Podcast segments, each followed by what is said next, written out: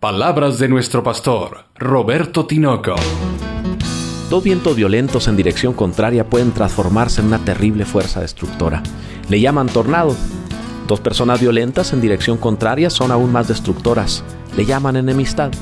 La solución del Evangelio es amar a tu enemigo, perdonar a quien te ultraja y bendecir a quien te maldice. ¿Por qué habrías de darle tu fuerza al mal? Palabra viva, una iglesia para vivir.